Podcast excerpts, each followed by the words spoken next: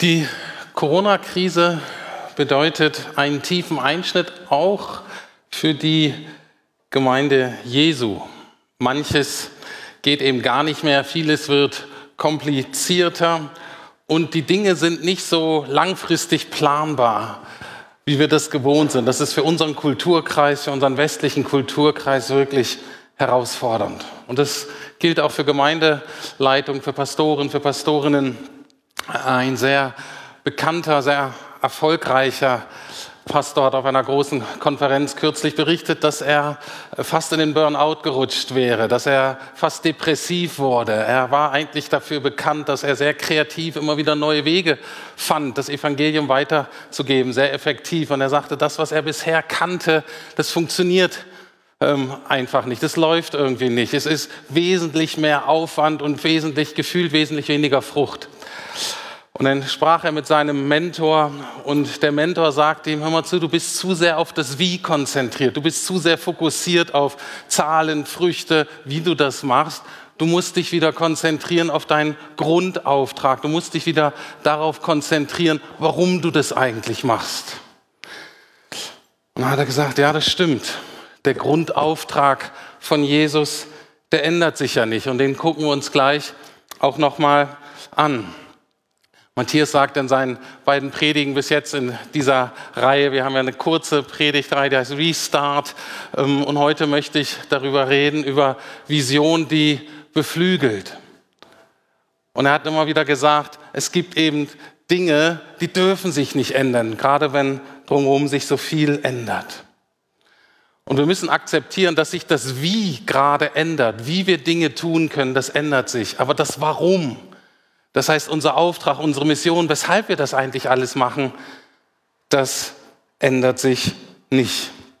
Und deswegen gucken wir uns kurz heute Morgen einen zentralen Auftrag von Jesus an, an seine Gemeinde und gucken, was das konkret für uns bedeutet, für uns als Gemeinde.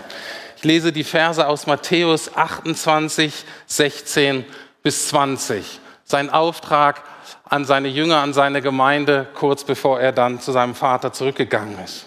Und da lesen wir, die elf Jünger, sind ja nur noch elf, Judas ähm, war nicht mehr da, ist noch nicht ersetzt worden.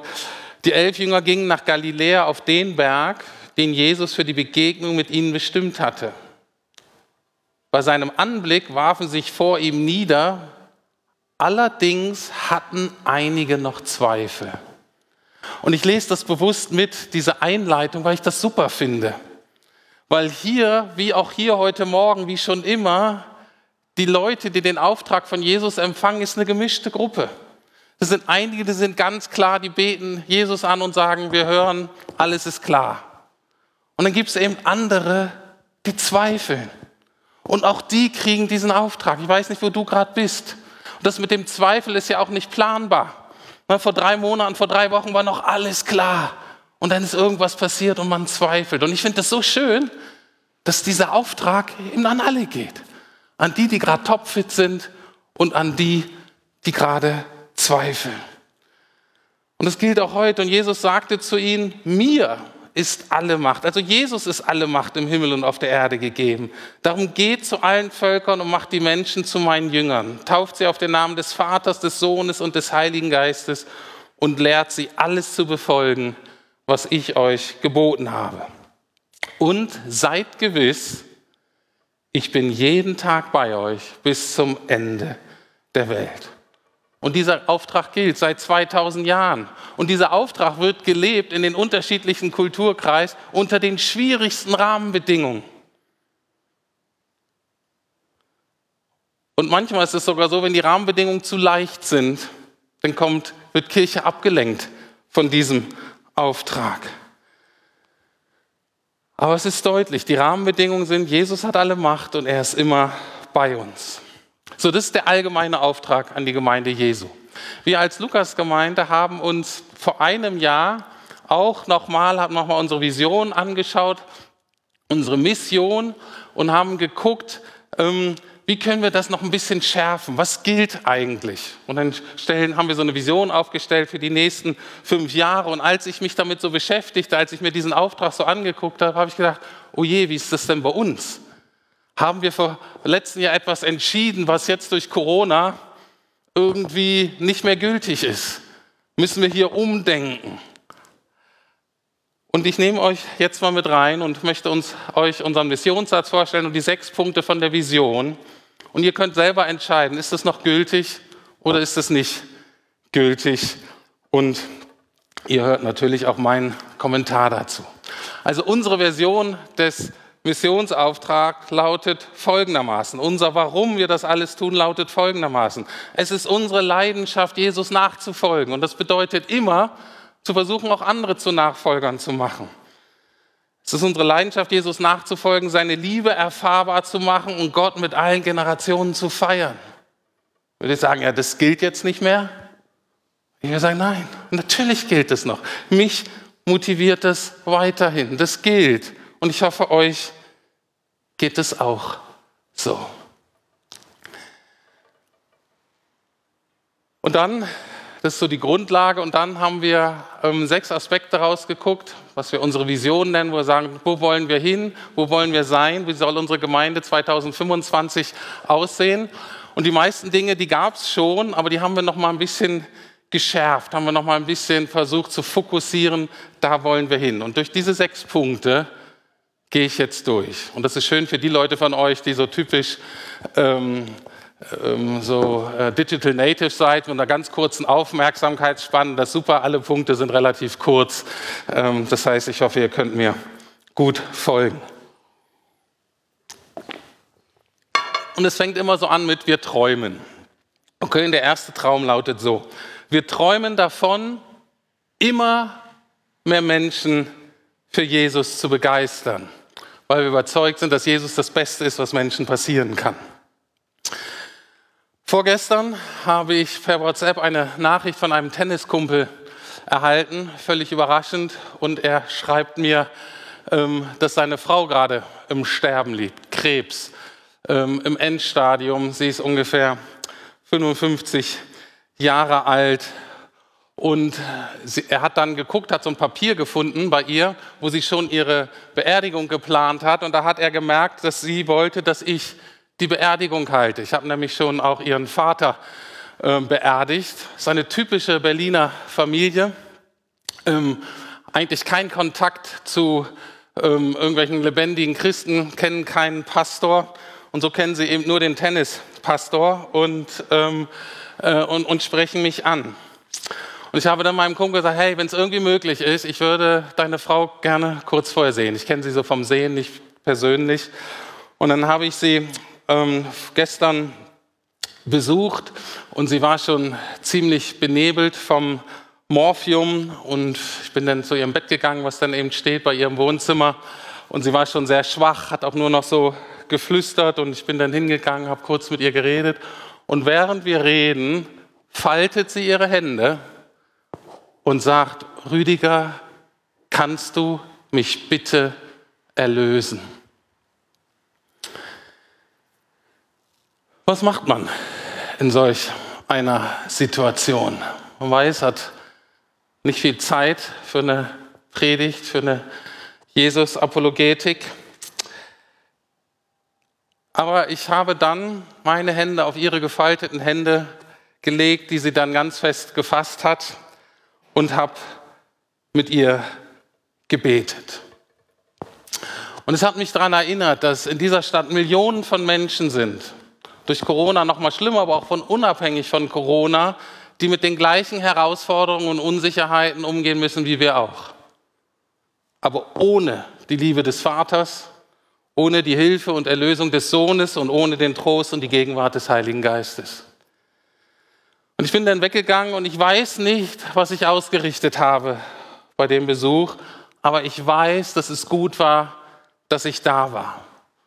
Und ich freue mich schon auf die nächste Gelegenheit, dass ich auch in der Beerdigung noch mal mehr erzählen kann von Jesus und dem Thema Erlösung. Und ich weiß, dass nicht jeder von euch angefragt wird, eine Beerdigung durchzuführen.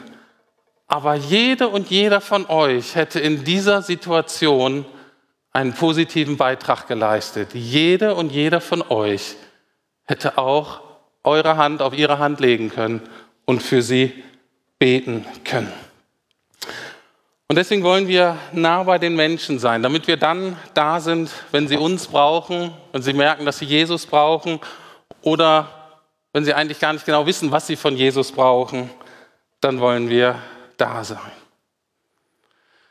Wenn du jetzt aber merkst, war, ich bin eigentlich eher in der Position der Frau, eigentlich eher unsicher, ob ich erlöst bin, ob Gott wirklich da ist, ob er mir wirklich helfen kann und helfen will. Oder wenn du noch ganz am Anfang deines Weges mit Jesus bist, unsicher, ob es Gott gibt, ob du Jesus eigentlich vielleicht noch gar nicht kennst und die Grundlehren des Christentums besser kennenlernen möchtest, dann lade ich dich ein zu unseren Alpha-Kursen, die wieder im Oktober stattfinden. Melde dich an, weil genau dafür ist Alpha. Deine Fragen zu beantworten, Jesus zu begegnen, Gewissheit zu haben, Sinn und Bedeutung für dieses Leben und Hoffnung für das nächste. Ihr könnt euch auf der Homepage anmelden oder auch draußen bei den kleinen Gruppen könnt ihr euch auch für Alpha anmelden. Wir träumen davon, dass immer mehr Menschen Jesus kennenlernen. Ich glaube, hochaktuell, so aktuell wie eh und je. Zweiter Punkt. Wir träumen von Gottesdiensten, in denen Menschen berührt, geheilt und verändert werden. Davon träumen wir weiterhin, aber gerade die Gottesdienste zeigen, in was für sonderbaren Zeiten wir leben und wie relativ Zahlen sind. Kurz als Hintergrund, wenn man sich so eine Vision ausstellt, dann will man da ja auch ankommen und dann sagen einen so Leute, die sich damit auskennen, mal zu, so, so einen Traum aufzuschreiben ist ja ganz nett aber ihr müsst auch konkrete Ziele formulieren, die man messen kann, wo eine Zeitangabe bei ist. Ähm, und das haben wir natürlich für alle Punkte gemacht. Und ich werde das nicht für alle Punkte ähm, aufzeigen, aber jetzt für den Gottesdienst sage ich mal die Zahlen, die wir uns so gesetzt haben, gerade auch, weil der Punkt sehr kontrovers war, weil die Leute sagen, ah, wie wollt ihr das schaffen, ist ja zu viel und zu anstrengend und so weiter. So haben wir gesagt, 2025 wollen wir hier drei Gottesdienste haben mit insgesamt regelmäßig 750 Gästen oder Besuchern, weil wir dachten, wenn was auch drumherum entsteht, mehr hält dieses Zentrum hier nicht aus. Und wisst ihr, was das Witzige ist? Diese Zahl haben wir eigentlich schon letzte Woche erreicht. Letzte Woche hatten wir drei Gottesdienste und mit den Leuten, die hier vor Ort waren, die 240 und diejenigen, die sich den Gottesdienst wahrscheinlich in den nächsten Wochen noch angucken werden, sind wir ziemlich sicher bei der Zahl 750. Wir haben unser Ziel erreicht fünf Jahre früher. Die Senioren sind heute nicht so da, kann ich sagen, wie geil ist das denn? ähm, und ich kann sagen, hey, das müssten wir doch eigentlich feiern. Aber irgendwie ist uns nicht zum Feiern zumute. Warum nicht? Weil sich das alles komisch anfühlt, weil wir noch kein Konzept dafür haben, ist es jetzt gut, ist es schlecht, die Gottesdienste, fühlen sich echt sonderbar an. Und ich möchte euch mal mit hineinnehmen, wie auch für uns sich die Gottesdienste zurzeit anfühlen. Man kann ja einen Gottesdienst ganz unterschiedlich beschreiben, was da passiert, aber wir sehen das auch eigentlich wie eine große Familienfeier, wo wir als Gemeindefamilie zusammenkommen, wo wir Jesus feiern, wo wir Gott anbeten, wo wir von seinem Wort lernen. Und alle sind eingeladen und dürfen natürlich auch ihre Freunde und Bekannte mitbringen. Jetzt stellt euch vor, ihr wollt eine große Familienfeier ähm, organisieren. Aus irgendwelchen Gründen kann man in den Läden kein Mehl, keine Milch, kein Zucker und keine Eier kaufen. Ne? Da musst du dein Menü schon ein bisschen umstellen. Das geht, kannst du machen, schmeckt auch, aber ist echt anstrengend, ist echt herausfordernder. Und dann fällt leider dieses Familienfeier in eine Zeit von einer Grippewelle. Ne, und ein Viertel kommt nicht wegen der Grippe, entweder weil sie selbst Symptome haben oder weil sie Angst haben, sich anzustecken. Und das andere Viertel steckt im Stau. Das heißt, kommt nur die Hälfte zur Familienfeier. Aber die gehören irgendwie zur Familie. Und es ist viel Aufwand, aber es ist irgendwie nur die Hälfte da, wie bei uns auch. Und irgendwo sind da Leute online, die sind auch da. Aber irgendwie fühlt es sich komisch an. Obwohl die Feier vielleicht größer ist als sie je war. Gottesdienste in Corona-Zeiten und dennoch beten und erwarten wir, dass Heilung und Erneuerung geschieht. Sowohl hier im Saal als auch bei euch zu Hause selbst, weil man nicht genau versteht, wer das ist, wie das alles passiert. Nächster Punkt. Wir träumen davon, Jesus ähnlicher zu werden. Und unsere Überzeugung ist, dass Veränderung in Kreisen geschieht und nicht in Reihen. Was heißt das? Veränderung geschieht in Kreisen, das heißt in Gruppen, wo wir uns sehen können, wo wir einander ins Gesicht schauen können und nicht in Reihen, so in Seminarform oder jetzt auch hier so in Predigtform, wo alle ein Mann oder eine Frau, die referieren, angucken. Bei Veränderung geht es um Transformation und eben nicht nur um Information. Und die geschieht natürlich auch allein und die geschieht natürlich auch mal in größeren Gruppen. Aber nachhaltig geschieht sie nur in kleineren Gruppen. Und deswegen sind Kleingruppen bei uns auch so wichtig, die normalen Kleingruppen, Spezial, verschiedene Formen von Gebetsgruppen, äh, Zweier- und Dreiergruppen, die sich unter der Woche treffen.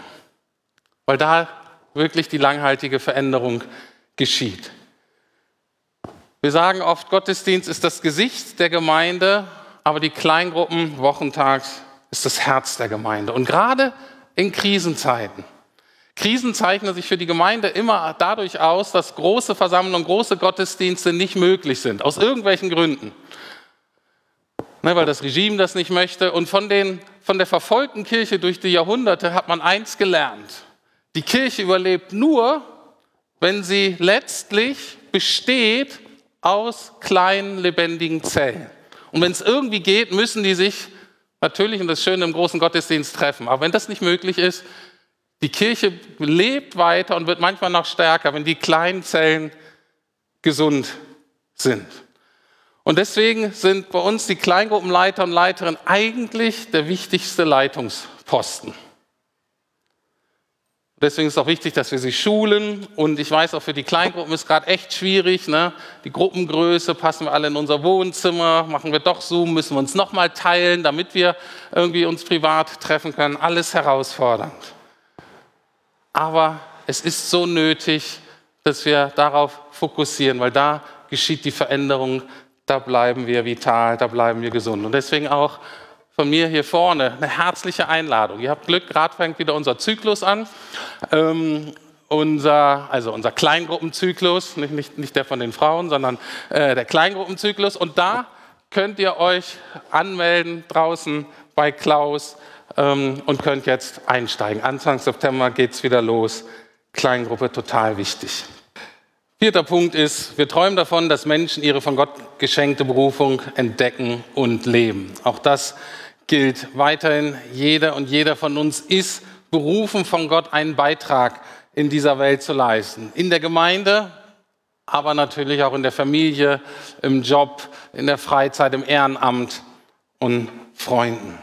Und dabei ist wichtig, dass du dich nicht vergleichst mit dem, was die anderen alle können, sondern dass du dankbar entdeckst, ah, was, was hat Gott denn in mich gelegt? Und das eben teilst, das weitergibst.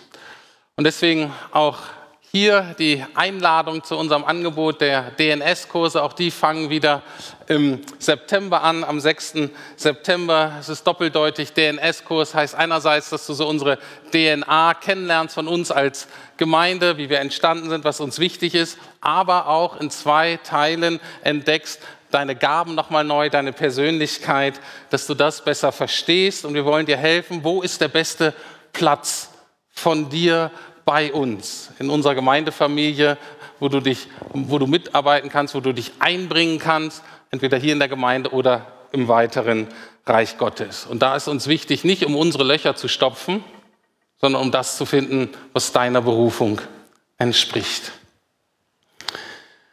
Fünftens, wir träumen von einer dynamischen Gemeindegründungsbewegung in und um Berlin. Und das ist natürlich verbunden auch mit dem ersten Punkt, weil neue und gesunde Gemeinde ist der beste Weg, damit mehr Berliner Jesus kennenlernen können.